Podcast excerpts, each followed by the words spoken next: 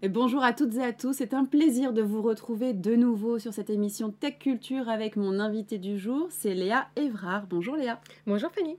Alors vous, vous êtes avocate hein, euh, en droit des affaires spécialisée dans le conseil des acteurs de l'écosystème de la tech, entrepreneurs et investisseurs. Vous avez euh, vous-même fondé votre start-up dans le domaine des legal tech.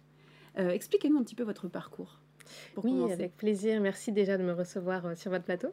Euh, alors, mon parcours, rapidement, je suis avocate en droit des affaires depuis une dizaine d'années maintenant. J'ai commencé dans des structures euh, classiques, cabinets d'affaires anglo-saxons et français. Et puis, au bout de quelques années, je me suis rendu compte que ça ne correspondait pas à mon projet ni à ma vision des choses. Mhm. Et donc, je suis partie pour de nouveaux horizons et j'ai eu envie, en fait, de monter mon cabinet, d'être indépendante et de me doter, en fait, d'outils dont j'avais manqué dans mes précédentes structures euh, pour euh, répondre euh, au mieux aux besoins de mes clients. Mm. Et donc, c'est comme ça que j'ai monté ma Legal Tech Playdesk avec mon associé qui s'est chargé du développement de la plateforme. Et donc, cette, cette Legal Tech permet d'automatiser la rédaction de documents juridiques. Mm-hmm. Et donc, elle me permet en fait au quotidien de répondre au mieux aux besoins de mes clients, moi de m'épargner beaucoup de temps, mm. et donc, in fine, de répercuter ce gain de temps à mes clients.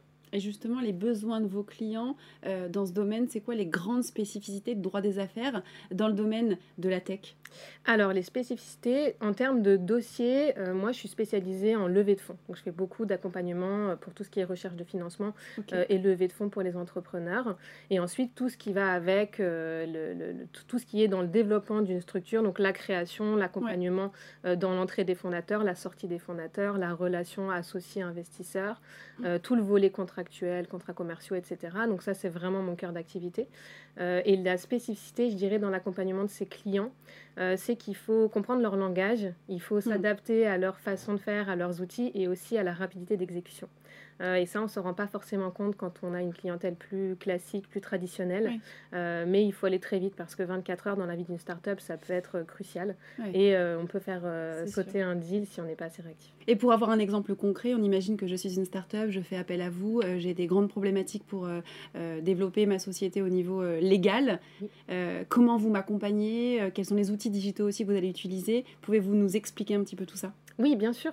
Alors le process, il est assez simple. Généralement, on se parle. Euh, si vous le voulez, on se rencontre. Mais on fait voilà une première prise de contact où en fait vous m'expliquez un peu votre projet. Mhm. Euh, c'est important pour moi de comprendre le projet et là où vous voulez l'emmener, euh, au-delà des aspects juridiques. Et ensuite, je peux vous accompagner sur toutes les étapes de création. Donc si votre structure n'est pas encore créée, on va la créer ensemble.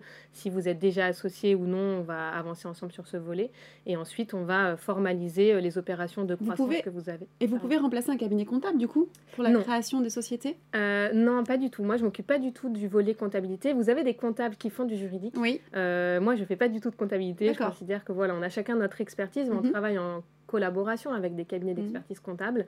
Euh, et, donc, oui, c'est vrai que vous avez des cabinets qui proposent l'immatriculation, vous avez aussi des plateformes, etc. Mhm. Je considère que notre valeur ajoutée, elle n'est pas forcément dans ces opérations-là, elle est vraiment dans le conseil et dans l'expérience qu'on a acquise tout au long de ces années euh, dans tout ce qui est euh, dans toutes ces opérations en fait. Donc euh, ce qu'on peut trouver ailleurs finalement un avocat va pouvoir vous aider à négocier, typiquement négocier une term sheet, négocier un pacte d'actionnaires, c'est très difficile même si vous avez un modèle que vous avez pu récupérer, vous n'allez pas savoir les points d'attention et qu'est-ce qui est important pour vous, qu'est-ce qui aura vraiment un impact mm. demain si une situation se produit. Et donc moi c'est vrai que je passe beaucoup de temps dans l'éducation de mes clients et j'essaye d'être très pédagogue pour des clients qui sont, euh, pour certains, encore peu expérimentés sur ce genre de sujet, et pour leur faire prendre conscience que signer, par exemple, un pacte d'associés, mhm. euh, c'est très engageant pour eux, et il faut qu'ils comprennent ce qu'ils signent.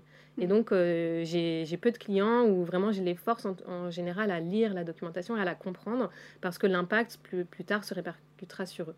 Et puis on a des gens qui peut-être ne font pas assez attention, c'est ça que vous essayez de dire, qui vont passer rapidement sur les textes alors qu'il y a beaucoup de choses à, analyser. Exactement, exactement. Et, euh, et, souvent, euh, on a envie d'aller vite, on a l'impression que le légal peut être un frein au développement de leur activité, alors qu'en fait, on est vraiment un levier euh, quand on cale bien les choses au départ. Mm. Exactement.